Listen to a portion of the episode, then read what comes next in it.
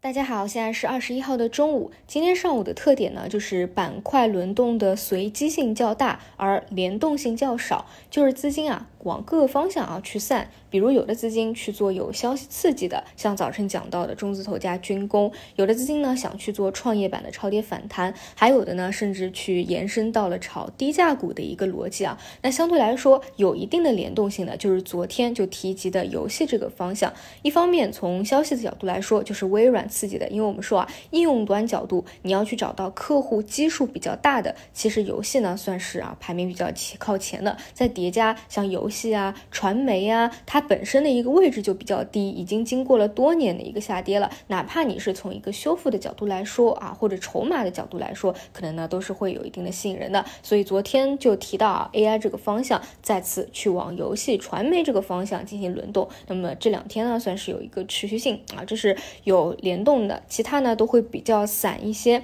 那我们长线最为关注的半导体的方向啊，依旧是分化前行，每天呢可能都有局部啊受到资金的一个青睐。频频的异动这一块呢，就是要多保持耐心啊，因为你选的一个细分方向，可能和当天啊有表现的没有那么的关联，或者说啊跟当下的这个最为热点的一些芯片半导体方向，比如说 AI 芯片，关联没有那么大。但是呢，多少啊，只要是底部在不断抬抬升的，都没有什么太大的问题。除此以外呢，我个人关注的就是创业板，因为我一直觉得创业板向下的一个空间也并不大嘛，虽然也不能说它就此啊就一定是见底了。那我会观察什么呢？它从一个明显的下跌通道有没有可能转为一个震荡的趋势？至少说下跌不要紧啊，你可以回调再反弹，回调再反弹，去进行一个震荡筑底嘛。那你会明显的发现，昨天呢是资金选择了做新能源的反弹，而今天呢是选择了医药医疗，这两者呢都是前期啊经过了一大波回调调整的。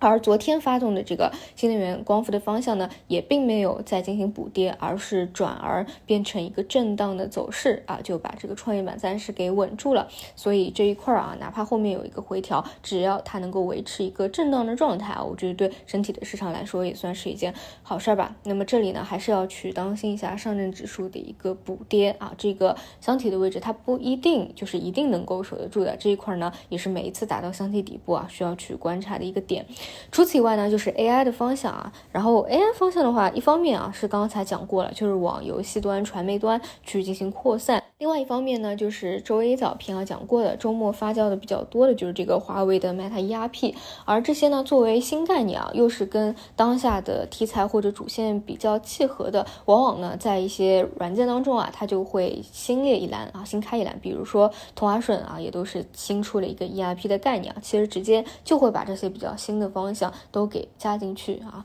那么这些呢也都是会有一些异动的。这两个方向啊，最近会比较活跃一些。除此以外呢，这个板块啊就会比较凌乱散乱一些了，也就是没有具体的往哪个方向形成很强的合力啊，或者主线啊。所以呢，一定是多看少动啊，切忌高频的一个交易。比如做长线的，那你就做好自己的半导体；做短线的，有一些新方向啊，比如说周末的这个 ERP 新概念，或者说一些强势的趋势股，你去做好一个低吸。其他的呢，就多看少动吧。啊，以上就是今天的内容，我们就晚上再见。